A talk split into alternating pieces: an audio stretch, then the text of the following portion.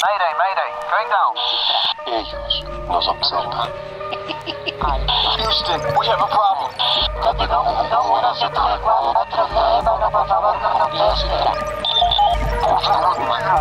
Archivos Enigma, Honduras. Es hora de los archivos Enigma.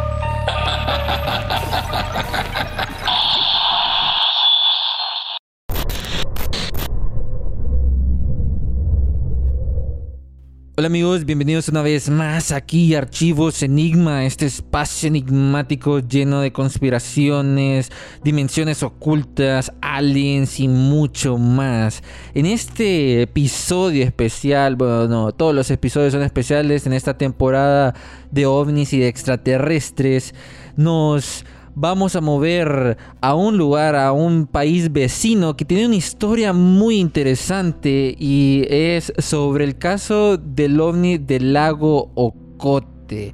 Y para eso tenemos a Luis Martínez, eh, que desde la dimensión ahí en, de San José eh, por cierto, Luis Martínez es creador de la página en Facebook de Instagram eh, Historias Costa Rica, Historia Costa Rica, donde comparte mucha información y de hecho uno de los seguidores me estuvo mandando mucho un post del lago Coti, por eso estamos aquí. Y bienvenido Luis a, aquí a Archivos Enigma. ¿Cómo estás? Todo bien, buenas noches aquí. Eh, agradecidísimo por la invitación y nada, listo para para hablar un poquito de ovnis.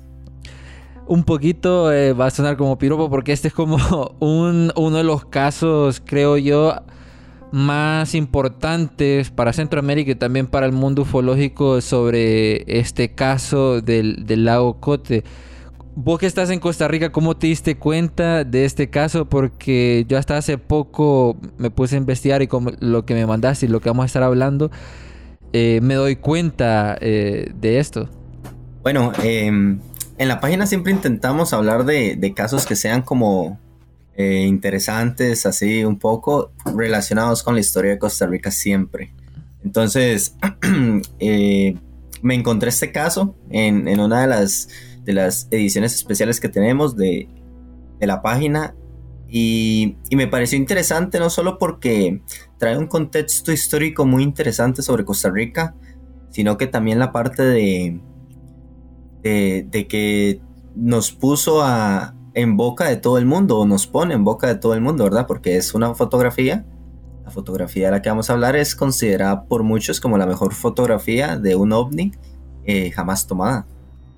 Sí, y de hecho, fíjate en la investigación que estaba, estaba viendo, de hecho hay muchos reportes y hay mucha investigación alrededor de esta fotografía. Y, el, el, suceso, cómo fue que se tomó, también es muy curioso.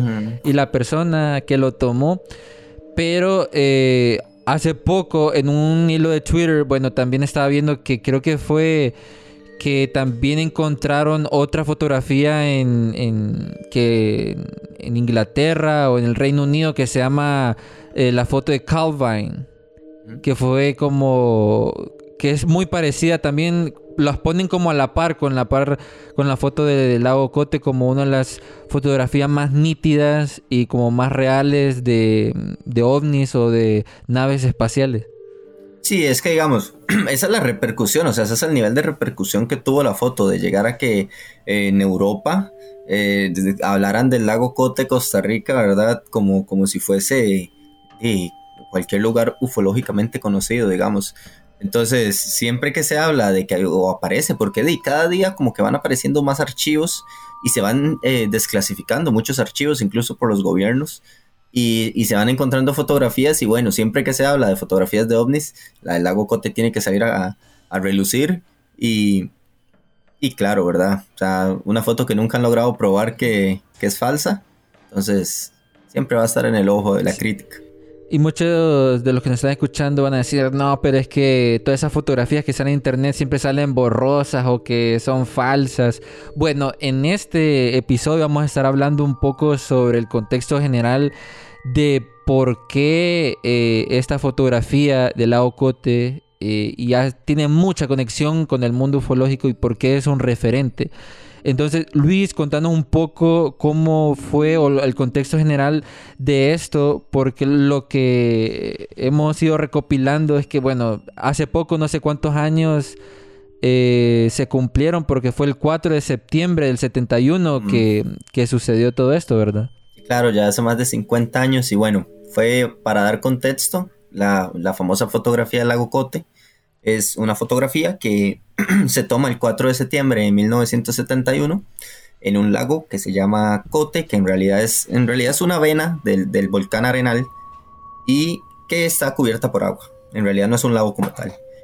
Eh, es un lago que desde nuestra, nuestra, la época de nuestros indígenas siempre ha sido venerado, siempre ha sido un lago importante. Y el, el, el, Meteorológico Nacional, ¿verdad?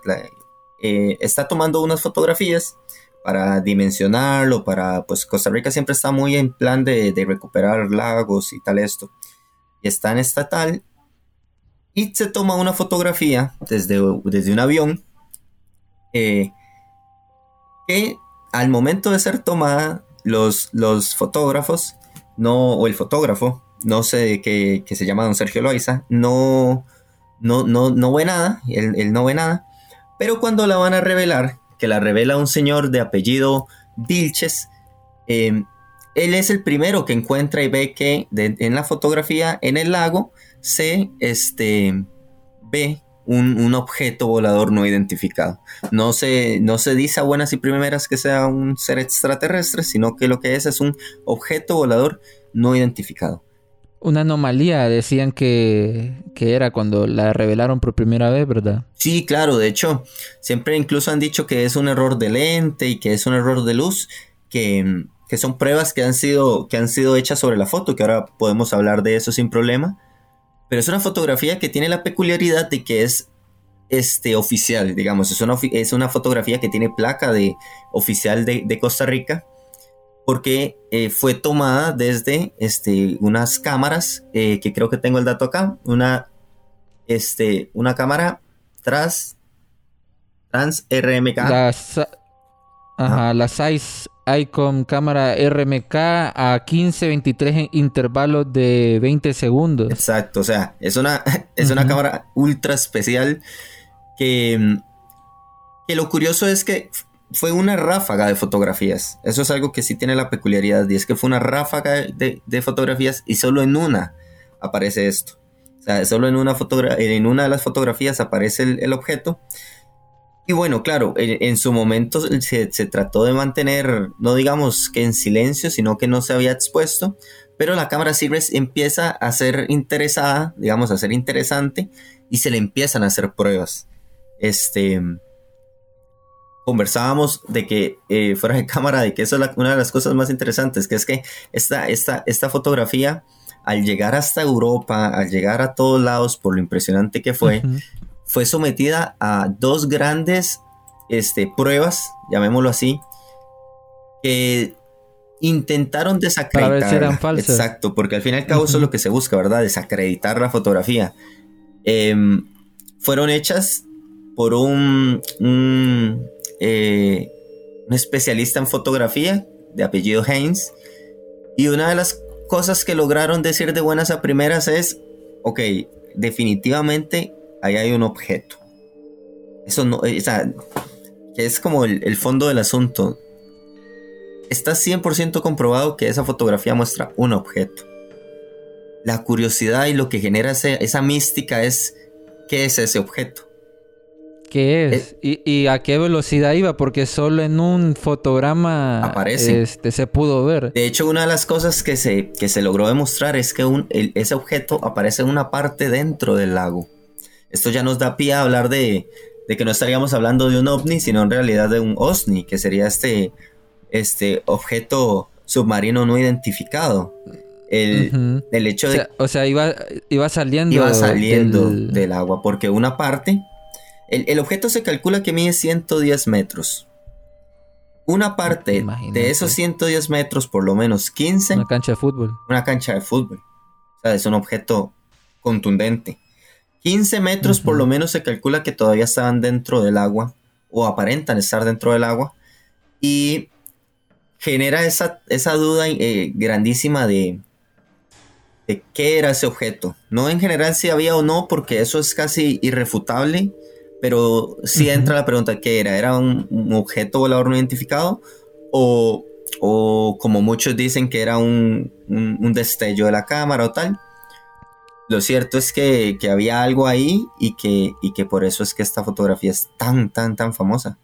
Y después de 50 años la gente sigue hablando de eso. Y solo para eh, datos este, más puntuales, porque la gente dirá, no, es que es una cámara y fijo se le metió algún sucio o algo por el estilo. Esta cámara que mencionamos, la cámara RMK, es, está sellada al vacío. O sea, y es automática. Eh, nosotros, nosotros vamos a compartir fotos de esta cámara en, en nuestro grupo Telegram y también en nuestra página web, en el post que hagamos. Eh, pero lo interesante es que em, no se podía entrar nada. O sea, cuando uno dice que es automática, si entra algún polvo o algo por el estilo, ella misma se detiene porque no puede, no puede procesarlo. Y además tenía un lente de cuarzo y según eh, Sergio Loiza, que era el encargado, eh, que fue el encargado cuando estaba operando esta, esta cámara, es imposible de que, de que haya sido un sucio o algo por el estilo porque no se puede, no tiene ni visor tampoco. Eh, otro dato también interesante dentro de todo esto es que, bueno, el avión eh, ya vamos a hablar de Sergio Loiza porque eso, eso es un caso aparte que dijo que tenía contactos con Sí, seres sí. cuando era de- desde los 5 años. Pero el, el avión puntualmente era un Aero Commander eh, de sei- 680F que fue donado por el gobierno alemán, que de hecho él, él mencionaba en, un, en una de sus entrevistas que hasta lo vinieron a poner en un avión que solo tenía un motor y después lo pusieron en este, en este avión que tenía dos motores, ¿verdad? Para poder alcanzar los 10.000 metros, que fue como el, la altura. el nivel, la, la altura para tomar este tipo de, de fotografías. Lo que me llena más, más curiosidad, Luis, es que lo que mencionabas al inicio, toman la foto, ¿verdad? Sergio, este, de hecho los tripulantes son que estaban en ese momento eran Sergio, Lai- eh, Sergio Loiza, eh, Juan Bravo, Francisco Reyes y Omar Ar- Arias, que era el piloto. Eh, ocho años más tarde se dan cuenta de, de este suceso y todo fue porque alguien quería mm, saber como el terreno de, de, eh, Ajá. de lo que habían fotografiado hace ocho años.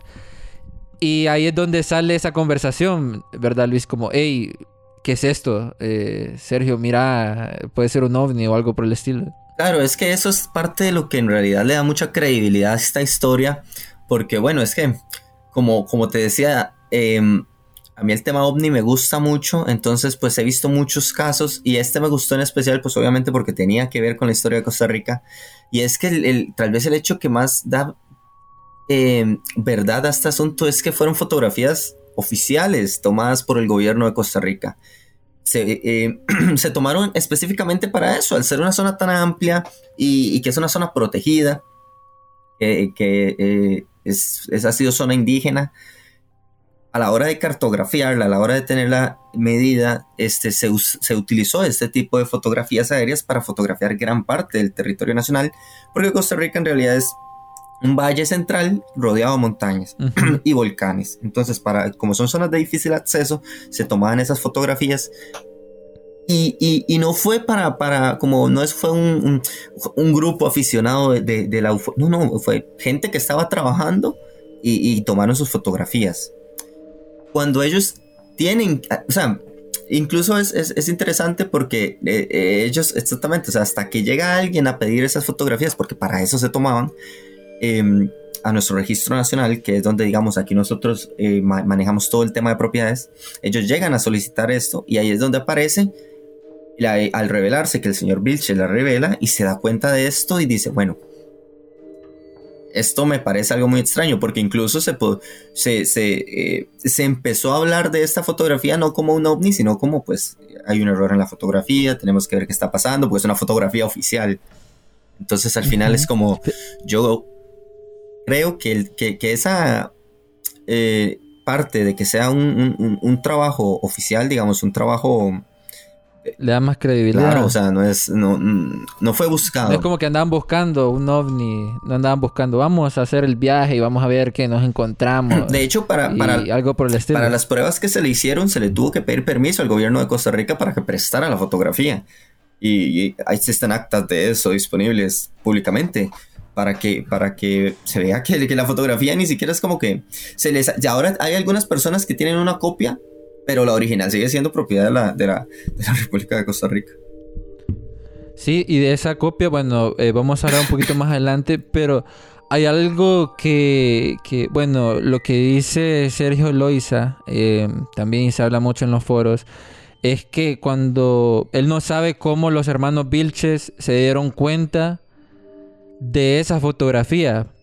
Porque los únicos que sabían eran los cuatro tripulantes y a quienes el Instituto de eh, Geografía o algo El por el geográfico. estilo. Según él, ajá, geográfico, según él, este Francisco Reyes en el 79 fue el que le dice a Ricardo Vilches de esto y como que se salta las líneas y ahí es donde empieza toda la investigación que, que, que él hace. Pero él hasta... Está, hay una teoría, ¿verdad? Porque estoy viendo unos foros de, de gente de Estados Unidos y todo, que mm, eh, fue Sergio Loiza en una reunión que él tuvo con, con Vilches que le dijo, pero como no podían decirlo, porque hubo, cuando lanzaron eso y, y dijeron lo del ovni, dijeron de que no hablaran de eso, como que era top secret, y de que no podían hablar sobre eso, que eh, no lo podían decir al público. Pero, pero pasó esto, pues, y entra con, con Ricardo Vilches y después hace toda esa investigación que, que, ahora conocemos. Sí, de hecho yo creo que eso también, bueno, eso, eso es gracioso porque incluso, sí, las, ahí creo que te incluso se refleja un poquito la idiosincrasia costarricense. eh, para todos los amigos centroamericanos que pueden escuchar esto, en Costa Rica no hay un secreto que dure tres días. Eh, aquí es una, pues nosotros somos muy pequeños, hay que tomar esto en cuenta también. Costa Rica mide solo Ujú. 51.100 kilómetros cuadrados. O sea, es una zona realmente pequeña. De hecho, la zona donde se ubica este lago, que es la zona está protegida, mide 1100 kilómetros. Imagínense, es una, o sea, lo pequeño que somos. Entonces, gran parte tiene que ver, uno, en Costa Rica es muy difícil mantener un secreto porque aquí incluso nuestras cosas confidenciales se dan a conocer. De hecho, no hace mucho, eh, hace dos años con el tema de la pandemia, eh, muchísimos de los tópicos fueron completamente públicos y nunca se pudo mantener un sistema de. Aquí hasta los contratos eran públicos. Entonces, gran parte de eso se refleja en la idea de que eh, aquí em, yo creo que don Sergio Loaiza también eh, aprovechó un poco la imagen y el furor, pero ¿Vos crees? Sí, porque yo creo que eh, es un evento poco, poco producido como para que alguien se salga a hablar en nombre de, ¿verdad? Eh. Pero él, él es el que más ha querido hablar y él es el que más ha querido comunicar, así que la historia de él es la historia más creíble, ¿verdad? Pero, pero yo creo que va más por la, por la, por la teoría o por la idea de que de que don, ah, de- no recuerdo el apellido que dijiste, pero el que dijiste que, que había hablado, que había dicho, Francisco Reyes. don Francisco Reyes, correcto, que le había dicho a los, a los hermanos Vilches, eh, yo la veo muy creíble por eso, porque realmente al final no lo vería imposible, a eso voy, digamos, es como una, una- las dos teorías las veo completamente posibles, lo cierto es que em, cuando esto sí incluso lo, lo- lo vi en otro, en otro tema, pero cuando este, se intentó manejar esto como un tema este, confidencial en Costa Rica, el asunto es que hay so- eh, nuestra constitución delimita ciertos temas para que sean secretos y este tema no entraba en ese. Y aquí no nos brincamos eso. Entonces, por eso es que esta fotografía sí- siempre ha sido, de- de- desde que se publicó y desde que se conoció el caso, ha sido acceso público, sigue siendo propiedad. Y, y lo gracioso, creo yo, o lo curioso es eso, de que yo creo que refleja un poquito la idiosincrasia costarricense en cómo se, se llevó este caso. Porque si esto hubiese pasado en otro país, eh, Yo, Estados Unidos, Ah, algo esto, por el esto- estilo. esto pasa en Estados Unidos y, y esto es secreto de Estado. ¿Desapareces? Y- y- ah, no, don Sergio lo avisa, ¿Qué? no, no hubiese visto los nietos, yo creo. ¿Cuáles pilotos? Aquí no, no hicieron ningún viaje, eso Ah, es eso no mentira, eso, algo por el estilo.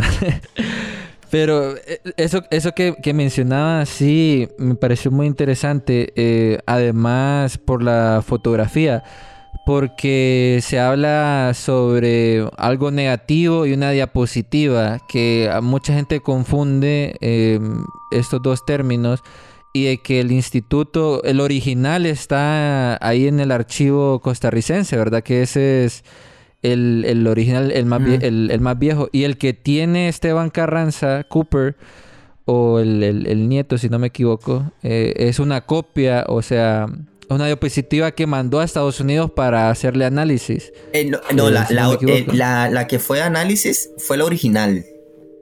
Eh, Fue la original. Fue la original. Por eso es que cuando este aquí incluso el doctor Haynes manda a, a- a el original, esa va, quiere empezar la investigación, él pide permiso al, al- al- al Archivo Nacional para poder obtener la, la pieza y la envía a investigar. Él ah, eh, eh, es que eso también es importante porque no hay que imaginarse el negativo como, como las, de las, las de las fotografías estas que son el negativo de, de esta fotografía es como un como un cilindro.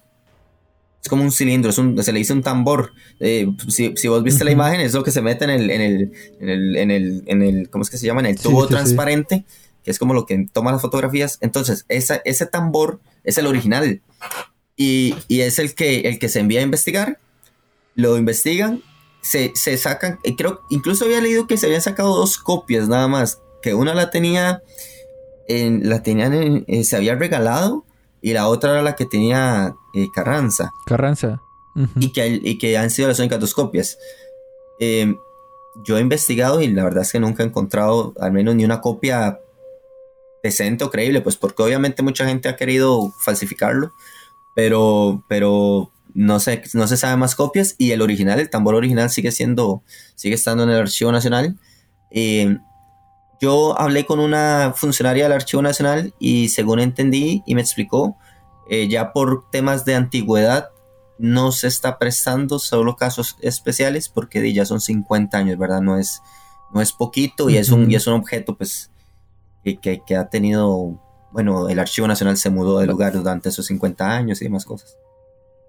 Sí, así mencionaba también eh, Loisa que eh, como el original ya tiene bastantes años, también se ha utilizado bastante, entonces como para protegerlo eh, no lo están prestando mucho porque ya se está desgastando más por el material y todo.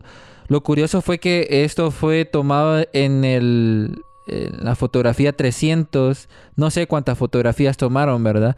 Pero fue únicamente en la 300 a, a la hora 8 y 25 de la mañana. Eh, y lo que me llama bastante la curiosidad es de que dentro de las investigaciones que habían y de todo lo que habías mencionado, eh, hubo un reporte eh, que mencionaba el artículo, bueno, fue un artículo, el Grand Saucer o el GSW del 79, eh, donde mencionaban que, que la fotografía o el análisis que habían hecho de la fotografía era real y que tenía un margen de error muy cercano al 0%. Y según lo que ellos habían analizado con las otras fotografías, era que el objeto que se, había, que se, se miraba eh, medía, bueno, ya había dicho cuánto medía, pero iba a una velocidad de, 300, de 3.000 kilómetros por hora. Eso, es, es lo que en ese reporte eh, mencionaban.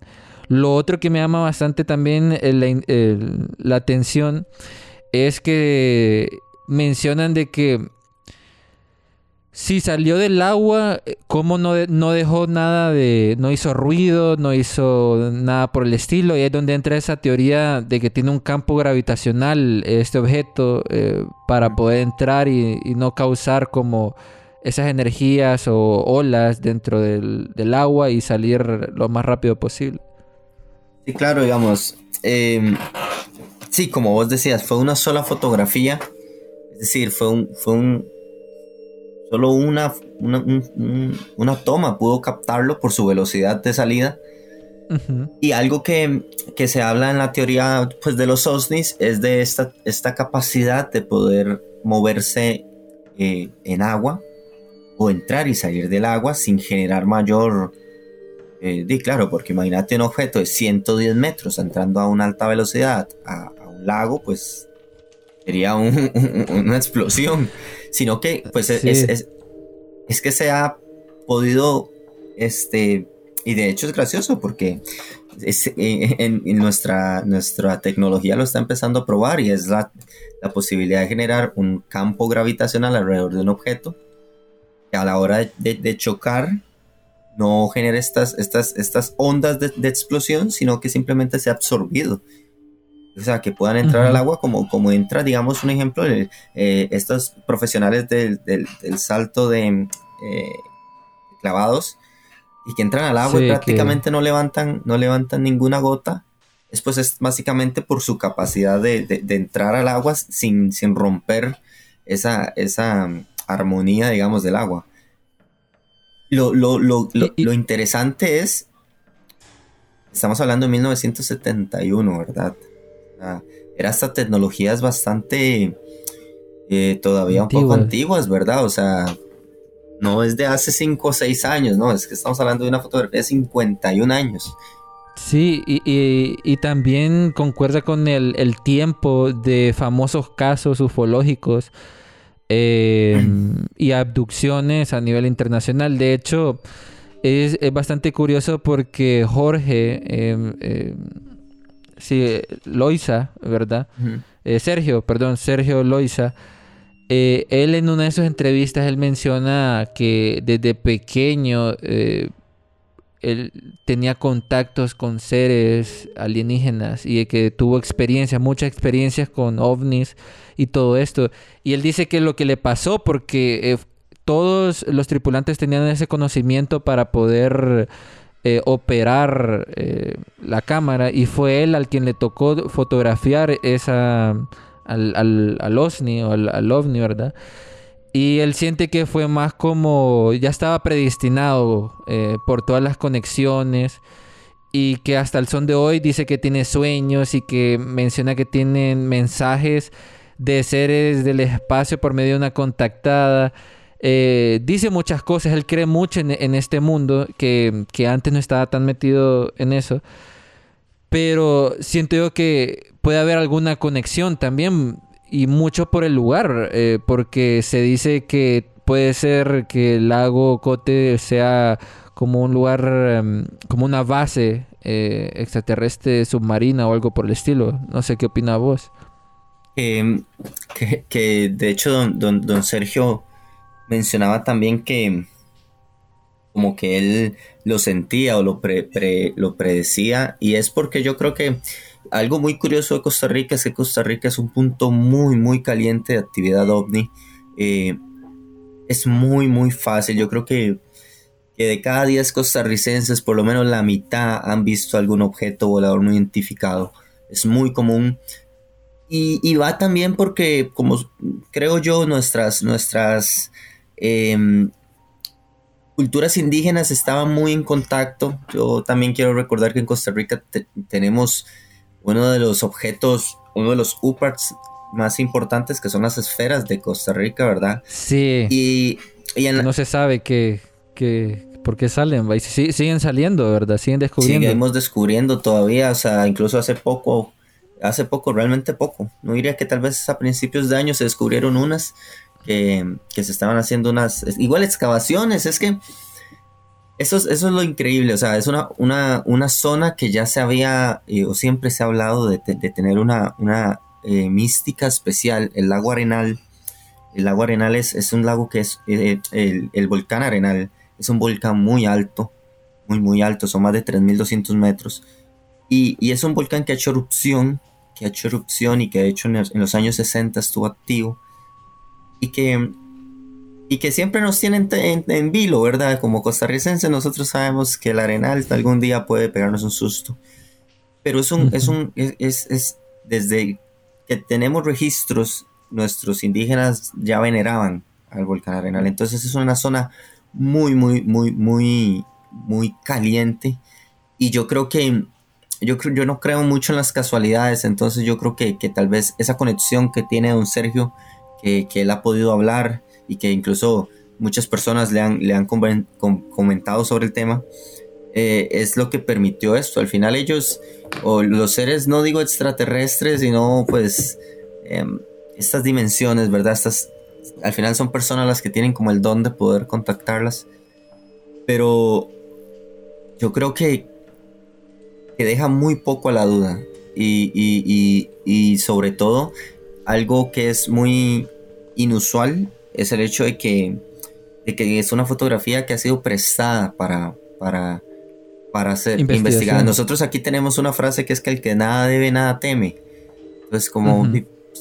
pueden llevarla, la han investigado, le han hecho prácticamente las mejores investigaciones que se le pueden hacer a una fotografía y todas han llegado a la conclusión de que es real, de que, de que no es falsa, de que ahí hay un objeto y, y que es una foto que, Y- que yo espero que algún día esté en el Museo Nacional. Y, y más o menos, este, bueno, imagínate que ya estaban hablando sobre que no sabían qué rayos era eso, ¿verdad? Y que era un objeto. Y ahora el gobierno de Estados Unidos y bastantes gobiernos están desclasificando eh, videos, están diciendo que no saben qué es eh, ese objeto. Ahora ya no le dicen ovnis, ahora le dicen UAPs eh, para diferenciarlo.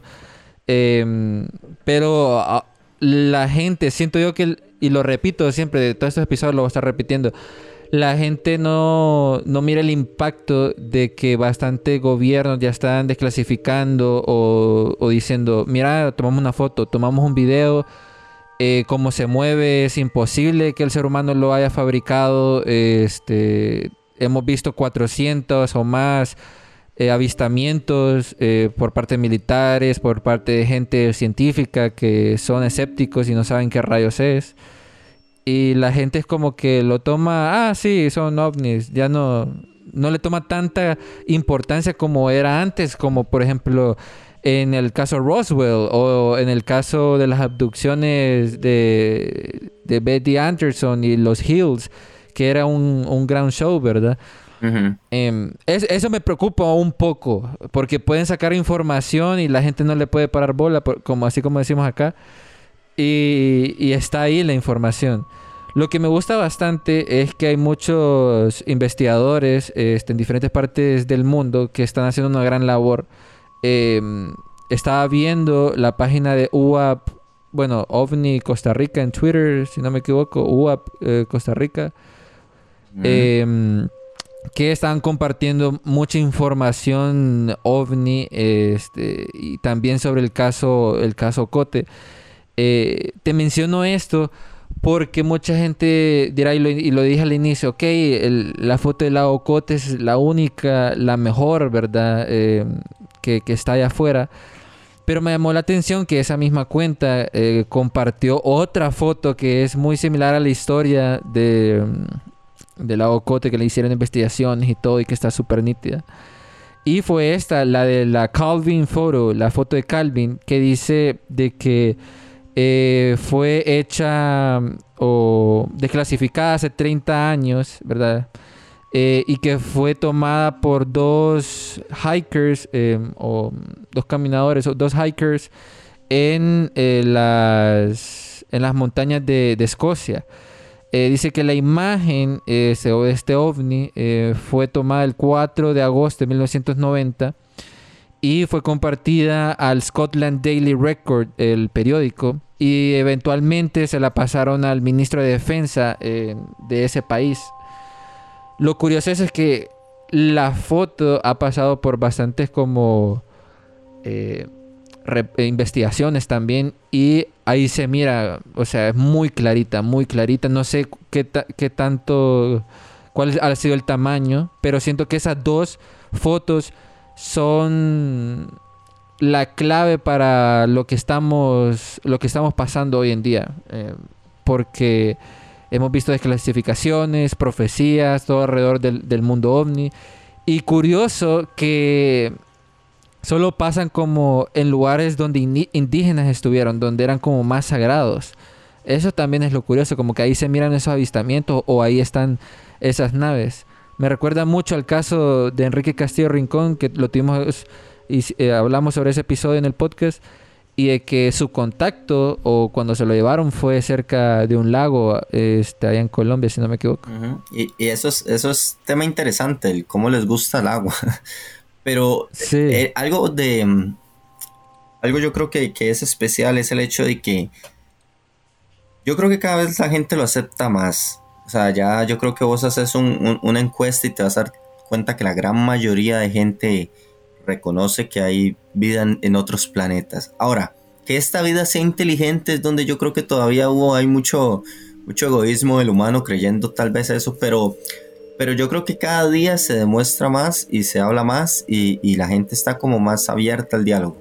Lo que pasa es que todavía hay personas en ciertas circunstancias de gobierno, de poder, puestos de poder, que son los que deciden, que tal vez todavía aún no han dado una, un, una- un gran avance. Y vamos muy poco a poco. Pero que yo creo que, yo creo que ahorita, digamos, por ejemplo, hace poco hablaba de que, hablábamos en, el, en, el- en- en mi página de historia, o en la página de historia, de que nuestros indígenas, a nuestras esferas, ¿verdad? Las esferas de Costa Rica, eh, ellos decían que los dioses les decían dónde colocarlas. ¿Dónde era el ¿Y lugar quién- para colocar? quiénes eran esos dioses? En, eh, nuestros, nuestros indígenas, o al menos los... eh, estas esferas, para, para dar como un poquillo de contexto, estas esferas es interesante porque estas esferas están colocadas en las... eh, o sea, hay en todo lado, de hecho hay, hay, hay esferas en islas, que to- son esferas de toneladas que, que se encuentran en islas. Entonces, son piedras, son em, esferas hechas de, de piedras gigantes y fueron, según se, se dice, ¿verdad? Fueron limadas y tal. Pero nuestros indígenas tenían una cosmología en, en esta parte de, de Costa Rica que creían en un dios, que era un dios supremo, y ese dios supremo enviaba pequeños dioses. Esos dioses venían a la tierra, hablaban, vivían entre nosotros y después se iban. Y habitaban en un volcán, habitaban raro. en un ¿verdad? lago, habitaban en tal lado. Entonces, por ejemplo, se, hay, hay historias, por ejemplo, en, la zona norte de Costa Rica que se dice que a cada cierto tiempo venían unos gigantes, hacían unos desastres y se devolvían a la montaña. Sin, sin, darle mayor cosa, ¿verdad? Entonces, muy cierto lo que decís, las zonas sagradas indígenas, estamos hablando que, eh, al menos voy a, voy a hablar de, de- de la zona costarricense. Los indígenas costarricenses eh, llegan a Costa Rica eh, en una transición entre indígenas de, la- de- de los demás países de Centroamérica y, y México y la parte sur de, Costa, eh, de, de- América, de Colombia, una parte de Brasil y, y- y Perú. Entonces nosotros llegamos y aquí en Costa Rica empieza a darse una amalgama de, de- de ideas. Entonces usted ve que aquí hay creencias muy, por ejemplo, eh, aquí, aquí hay, por ejemplo, hay muestras de que parte de nuestros indígenas eh, creían en Quetzalcóatl. Y En serio. Estamos- sí, sí. De hecho, hay, hay en, en nuestra zona de Nicoya, hay representaciones de Quetzalcóatl, que es algo completamente azteca. Pero en la zona sur de Costa Rica, que por eso le digo, Costa Rica es chiquititito, ¿verdad? O sea, es, es algo como curioso. Y en la zona sur de Costa Rica, eh, lo que aquí se llama Osa, la península de Osa y tal, que colinda con Panamá, eh, se creían en, muchas cuestiones, eh, ellos tenían muchas filosofías de, vida, porque no digamos una religión, una cosmología, eh, que era un- una, combinación entre las, las- la, la Amazonia brasileña norte y los, y los peruanos, y la zona, digamos, inca, que, influyó aquí, hecho, en nuestra comida y todo. Entonces, ¿cuánta enseñanza podían compartir entre ellos dos? Y sobre todo sus, sabios, se ponían en, en práctica en, algunas zonas y por eso es que yo creo que Costa Rica tuvo la suerte de que nos escogieran para darnos las esferas, que de hecho hay unas esferas, aparecieron esferas parecidas, no son igual de perfectas, pero son muy, muy, muy buenas, aparecieron en un lugar en este, Serbia y Montenegro, que ahora son dos países. En esa zona se encontró esferas y lo curioso es que em, los indígenas de allá, o, o los nativos de allá, decían que las esferas se las daban las diosas para decirles dónde sembrar, exactamente la misma teoría que tienen los indígenas costarricenses de por qué las esferas ¿En estaban acá. serio? Sí. Incluso te- es- esa es otra curiosidad. O sea, hay. Costa Rica tiene jade, pero Costa Rica no tiene yacimientos de jade. Nosotros tenemos un museo dedicado al jade. So- y nos- O sea, vos, vos decís que el jade fue como de otro lugar, lo, trajeron a Costa Rica. Exactamente. Costa Rica no lo produce. Exactamente. Y hay dos teorías muy interesantes sobre este tema. Una es que se dice que porque los yacimientos de jade están en las zonas eh, de Colombia, Brasil y en las zonas de Guatemala, eh, eh, Honduras y me parece que El Salvador incluso también tiene yacimientos de jade. Entonces era por qué Costa Rica tiene y tantos. O sea, es que nosotros tenemos centenares de miles de piezas de jade. O sea, aquí, como le digo, tenemos un museo al jade. Y nosotros no tenemos yacimientos de jade. Una versión dice que es que en Costa Rica teníamos algún conocimiento, alguna a nuestro, porque eran ofrendas. Es eso, eso es claro porque en nuestras enseñanzas indígenas se hablan que el, que el jade era ofrenda. Pero ofrenda para qué? Hay una teoría que dice que es que nuestros, nuestros eh, caciques, nuestros sabios, que, que nosotros manejábamos por cacicazgos, nuestros caciques tenían un conocimiento especial que las demás partes querían tener y, lo cambiaban a cambio de jade. Y estas enseñanzas se habla que puede ser producto de la llegada de las esferas, porque las esferas tampoco son muy antiguas, tampoco es que tienen miles de años. Las esferas aparecen en Costa Rica solo unos cuantos años antes, unos cuantos cientos de años antes que lleguen los españoles. De hecho, los españoles, y esto es una historia que si algún día podemos, y te gusta, lo podemos hablar por aparte, cuando los españoles están llegando a Costa Rica, queda escrito y está en los documentos oficiales que fueron enviados a la corona española que ellos vieron luces parpadeando y bailándoles alrededor. Y ellos dicen que las luces ¿Qué? entran al agua y salen del agua. Esto es, esto es una información que incluso yo, vas a ver que voy a traer a la página. Pero eh, eh, eh, si vos buscas en Google los ovnis de Colón te aparecen. Porque es, es así. Sí, eh, Y mi- miré u- u- que Colón miró unos ovnis ahí al fondo, pero no sabía eso que me habías mencionado. Claro, no, o sea, ya cuando vos... eh, eh, eh, esos documentos siempre son un poco complicados de leer porque tienen un español un poco extraño, pero es clarísimo don- donde él habla que... Sí, sí, es como que usan la Y, la, la Y para todo y quitan H's, ponen S, Ujú. ponen todo. Eh, Una cosa es que ellos dicen, hay luces, vemos luces, que ellos incluso creen que es fuego, pero no, eh, ellos estaban lejos todavía de la costa y dicen que las luces eh, bailaban. Entonces, se ha hablado de luminiscencias porque Costa Rica tiene zonas luminiscentes, pero se dice- no se sabe si hace 500 años estas especies luminiscentes estaban en nuestras costas. Entonces, sí, ok, se hablaba, ok, la- la- la- lo- las antorchas de nuestros indígenas, para cuando fue escrito en el diario de Colón, eso todavía estaba lejos de la costa. No podía tener un, un acceso tan fácil a la vista. Y la tercera opción es que claramente Colón vio algo que, que fue extraño. Hay una bonita teoría, de verdad, ya si, si uno se mete así más en el mundillo, que dice que esos fueron humanos del futuro que viajaron en el, en el tiempo para ver la llegada de Colón a América.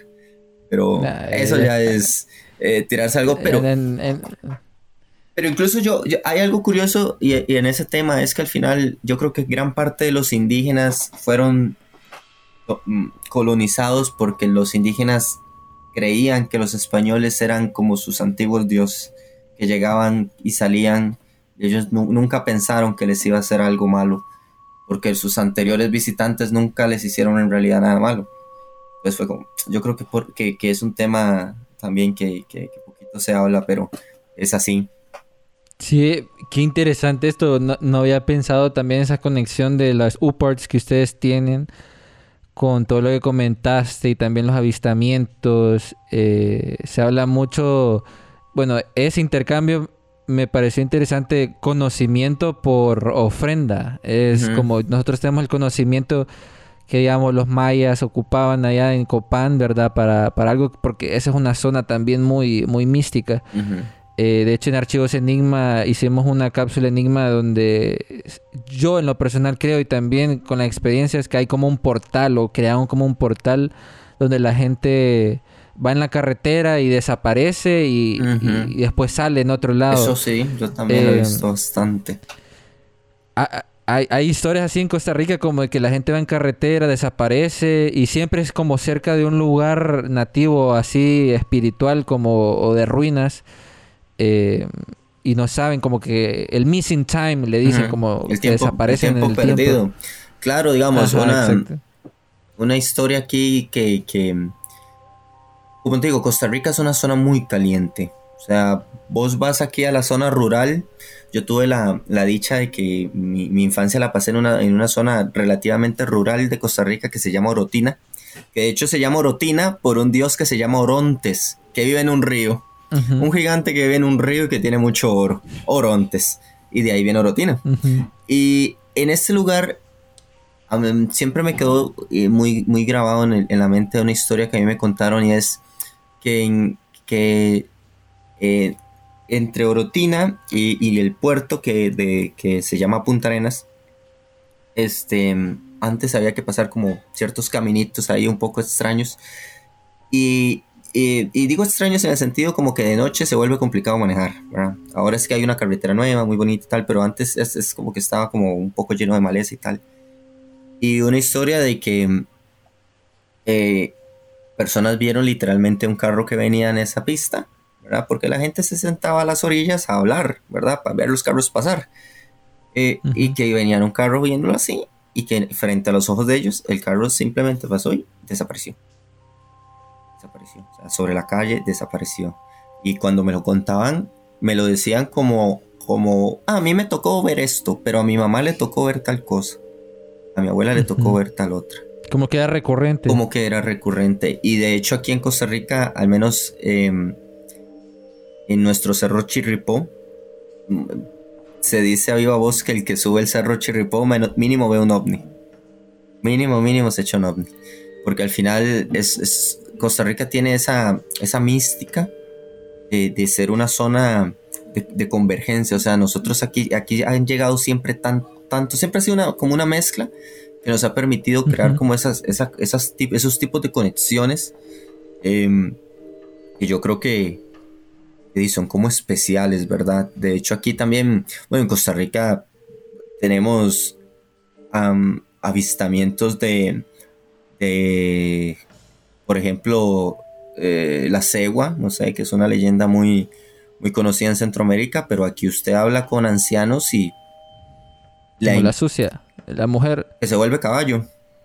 Ajá, sí, sí. Ujú. La Oh. ciguanábana, le decimos aquí, o la sucia. Ok, y, y- y es una leyenda que yo siempre tengo una teoría, y es que si una leyenda se ha mantenido por tantos años, por tantos lugares, es porque claramente Porque hay... es real.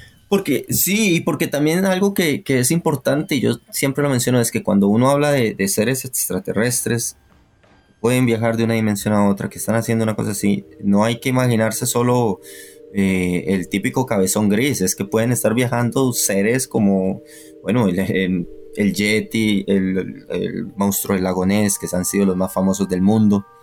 Y, eh, pero aquí en Costa Rica es, es común ver gente hablando de que vieron bichos. Que vieron cosas Claro. extrañas. Ujú. Claro. Mira, qué, qué- qué interesante eso que mencionas porque este no sé si volvés a repetir el, como es la montaña donde se pueden En el, en, en el cerro, en el cerro Chirripó.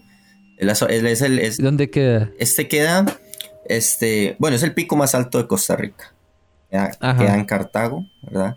Y tiene la- eh, una peculiaridad es que usted lo puede subir en un día. Sea, si usted se lo propone, lo puede subir en un día.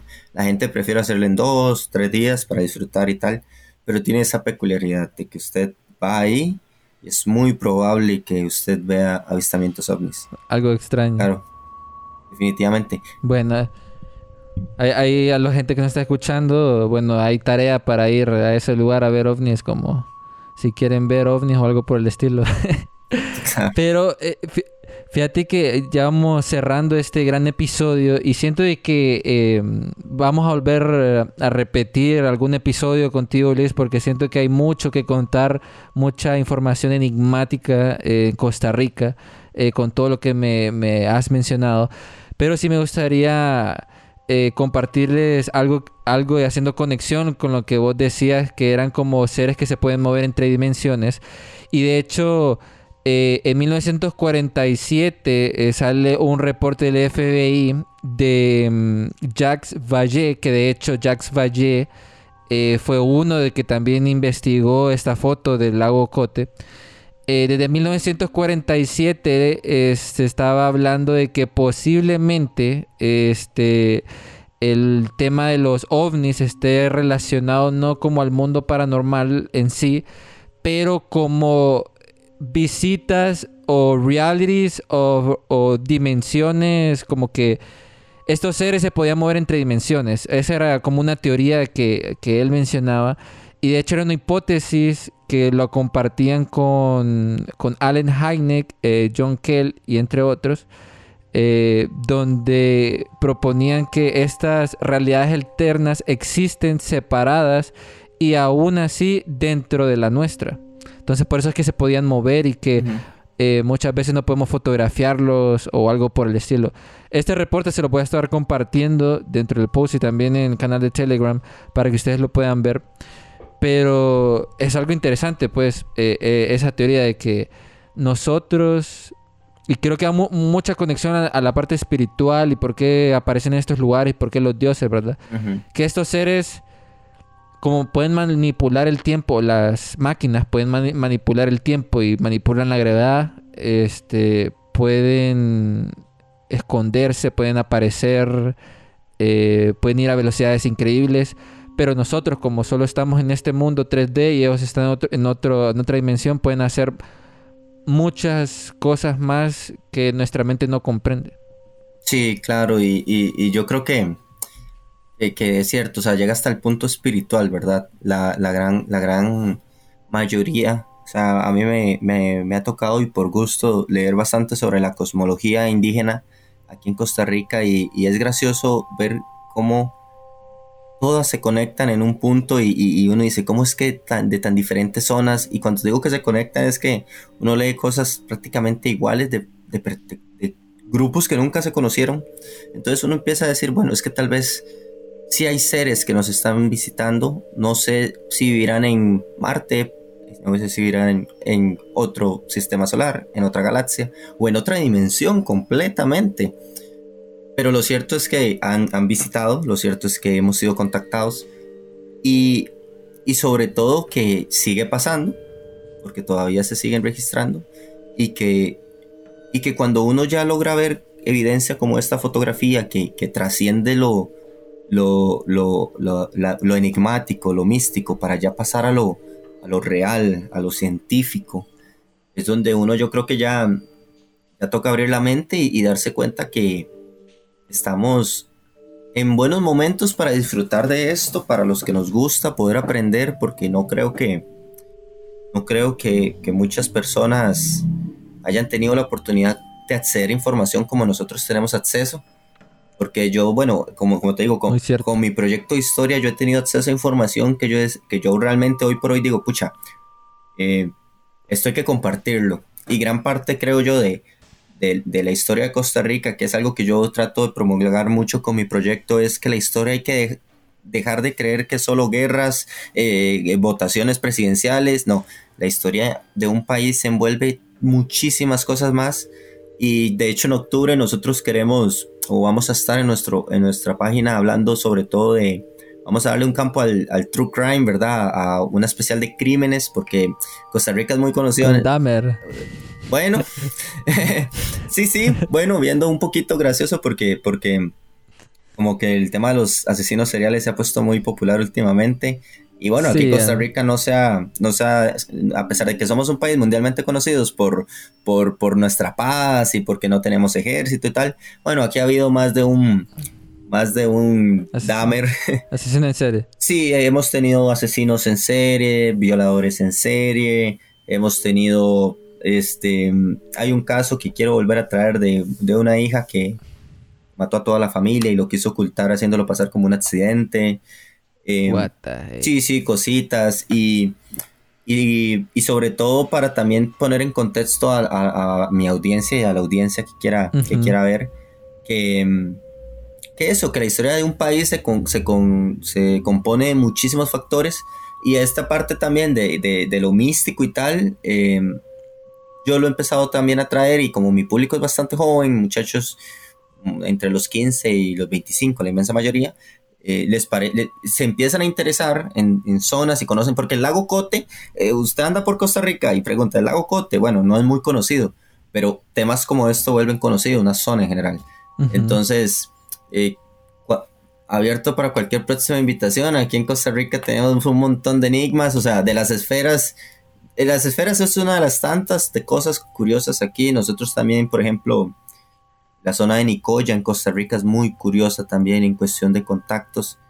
Em, y, y también para hablar de cositas que han pasado acá, digamos, porque hay muchos casos, ya podríamos hablar de casos de casos, pero por ejemplo, em, Costa Rica es una zona muy, muy, muy visitada por duendes y con casos verídicos, relatos verídicos de personas eh, que han visto duendes. Que han visto duendes. Los aluxes. Es más, tengo un, hay un relato de una señora que, es, bueno, yo creo que es un el, el, único relato que yo creo, que lo creo, de una señora que le, le, secuestraron la hija, una chiquita.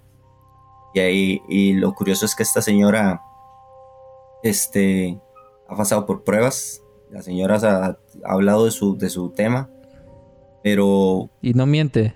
Yo creo que no miente creo que no miente porque eh, la zona es una zona caliente y cumple con ciertos, poder decirlo así, ciertos requerimientos para parecer real. Y también, bueno, hay muchas cosas. En Costa Rica hay mucha leyenda indígena interesante, mucha leyenda. Este, nuestros indígenas costarricenses eran muy buenos para, para jugar con el lado maligno. Entonces aquí el tema demonios es un tema muy común. Y de hecho aquí Costa Rica, los ticos no me dejarán mentir, todo. está maldito. Todo está maldito. Maldijeron tal lado. Hace poco pasó que un equipo fue... Cartaginés. Por favor, es eh, la maldición más, más famosa de Costa Rica. Eh, sí, o sea... Dice, dice mi papá que... Eh, bueno, mi papá jugó en Cartaginés que eh, esa maldición ahora se va a multiplicar. Ah, yo ya, uno... Porque ahorita en este, ahorita en este campeonato no, no, no le está yendo bien. Entonces, ya quedaron eliminados. Sí, es que, es que ese, ese de hecho es la zona de Cartago en Costa Rica tiene mucha, mucha historia porque fue la primera ciudad colonizada realmente por, por los españoles. Entonces es como una zona muy... Bueno, ahí está un, un lugar que se llama el Sanatorio Durán, que es eh, mítico en Costa Rica porque era un, era un sanatorio de leprosos y ahora está como atracción turística. Imagínate. Este fue visitado hasta por, por el hijo de los Warren, me parece, lo visitó, que también es un investigador paranormal. Mira. Y hay fotos. eso me, me acuerda mucho esta, la isla Poveglia, que en Italia. No sé si la has escuchado. Eh, bueno, eh, que, que, esa isla eh, tiraban a los leprosos, no me acuerdo, y ahí se murió un montón de gente y después hicieron como un laboratorio psiquiátrico y después eh, que hacían experimentos con humanos y después se le vendieron a una persona y que estaba maldito y que ahora el gobierno no deja a las personas que vayan ahí. De hecho hicimos un post ahí en, Archivo Enigma, en el blog, ahí, ahí lo pueden ver. Pero, pero sí, creo yo, Luis, de que y definitivamente vamos a hacer más episodios y también preguntarles a la audiencia si, si quieren que Luis venga y que sigamos revelando secretos de Costa Rica, cosas que no se saben, ¿verdad? Si quieren eso, eh, suban una story escuchando este podcast o escríbanos al, Instagram de Archivos Enigma. Eh, o entren a nuestro Discord eh, también em, para compartir y, decirnos si quieren que Luis vuelva y que nos cuente más sobre este mundo en Costa Rica. Luis, te agradezco bastante eh, por tu tiempo y por ayudarnos a contar esta gran historia eh, del ovni, la fotografía del, del lago Cote. Em, siento yo que hay mucho más que indagar porque siento que hay muchas fotos allá afuera que también eh, a medida que el tiempo pasa se van a ir desclasificando y nos van a abrir más la mente también. Así es, no, muchísimas gracias a, a vos por la invitación, la verdad que encantado. O sea, hablar de, de, de, ovnis y de historia de Costa Rica, yo encantado. Ahí me, me, para los que gusten seguir y aprender, porque yo creo que uno puede aprender de muchísimos otros países. Eh, aparezo como, como Historia de Costa Rica, todo pegado, Historia de Costa Rica. Mi perfil personal es Luis Marsol y, y aquí estamos para la orden, para cualquier otra otro tema. Hay mucho de qué hablar, hay cositas y cuando gusten aquí estamos. Bueno, ahí está amigos. Esto fue Archivos Enigma. Recuerden seguir nuestras redes sociales como Archivos Enigma en Instagram, Facebook, TikTok, Discord. Eh, y también visitar nuestra página web archivosenigma.com donde pueden encontrar historias eh, enigmáticas, todo lo que hemos hablado y mucho más. Eh, les recuerdo también a toda la gente que nos está escuchando de que si tienen historias enigmáticas o cosas de ovnis nos los pueden mandar a Telegram o contactarnos porque si andamos buscando esas historias raras, extrañas, para poder producirlas en un capítulo de las cápsulas Enigma. Entonces, este fue Jean-Pierre y nos vemos y cambio y fuera. Diseño de portada por Iván Pérez. Editado por Gerson García. Narración y producción por Jean-Pierre Cruz.